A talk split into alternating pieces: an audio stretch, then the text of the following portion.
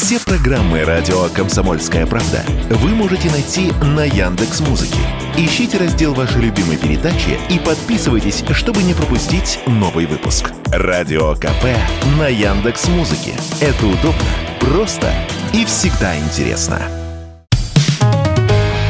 Экономика на радио КП. Здравствуйте, дорогие слушатели радио «Комсомольская правда». В эфире наш ежедневный обзор самых важных экономических новостей.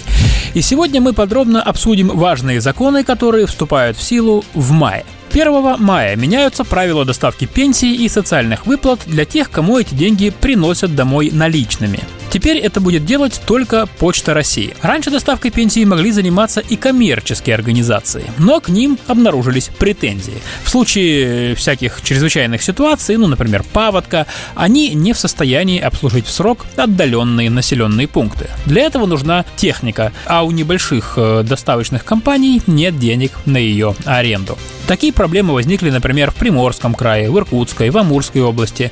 И теперь вся надежда на Почту России, которая может обеспечить своих доставщиков вездеходами и вертолетами. Кроме пенсии, речь идет о доставке некоторых пособий, которые по желанию тоже могут выплачиваться наличными с доставкой на дом. Это, например, компенсации региональным льготникам на жилищно-коммунальные услуги и связь, единая денежная выплата для льготников и так далее. В некоторых случаях пенсионеры и льготники получали выплаты также наличными наличными, но не на дом, а в кассах доставочных предприятий. Теперь деньги будут выдавать в кассе почтового отделения. Есть важный момент. Если за пенсионера выплаты получал кто-то из родственников по доверенности, ее надо переделать, потому что там обычно указывается организация, где доверенное лицо уполномочено представлять пенсионера. В остальных случаях никаких заявлений никуда писать не надо. Для тех, кому пенсии и другие выплаты приходят на счет в банке, ничего не меняется. Даже если пенсионер пенсионер потом всю сумму снимает наличными. И, кстати, тем из вас, кому обычно пенсия поступает в первый день месяца, на этот раз она придет 28 апреля а 5 мая пенсию смогут получить те, кому обычно она начисляется с 6 по 9 число.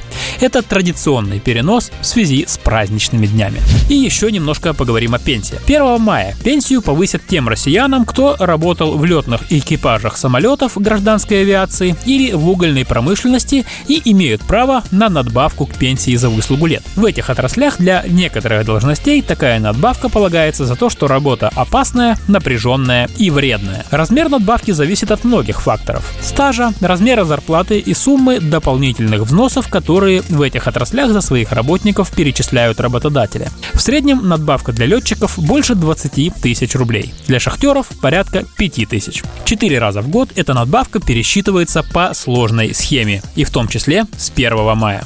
Еще одно важное нововведение. Наши машины становятся все ближе к иномаркам. Правда, пока только по цене. С 1 мая в среднем на 2% подорожает продукция АвтоВАЗа а в некоторых случаях и на все 3%. Это уже второе подорожание за весну. Первое было в марте. Но, как заверяет нынешний президент АвтоВАЗа Максим Соколов, в целом по году рост цен на «Лады» не должен превысить инфляцию, а Центробанк ожидает ее на уровне в 5-7%. После майского подорожания, как говорят дилеры, седан «Лада Гранта» в самой базовой комплектации прибавит в цене 14 тысяч рублей и будет стоить от 750 тысяч. «Лада Niva Travel в самом простом варианте Classic подорожает на 28 тысяч, и новая стартовая цена составит не меньше миллиона 43 тысяч рублей.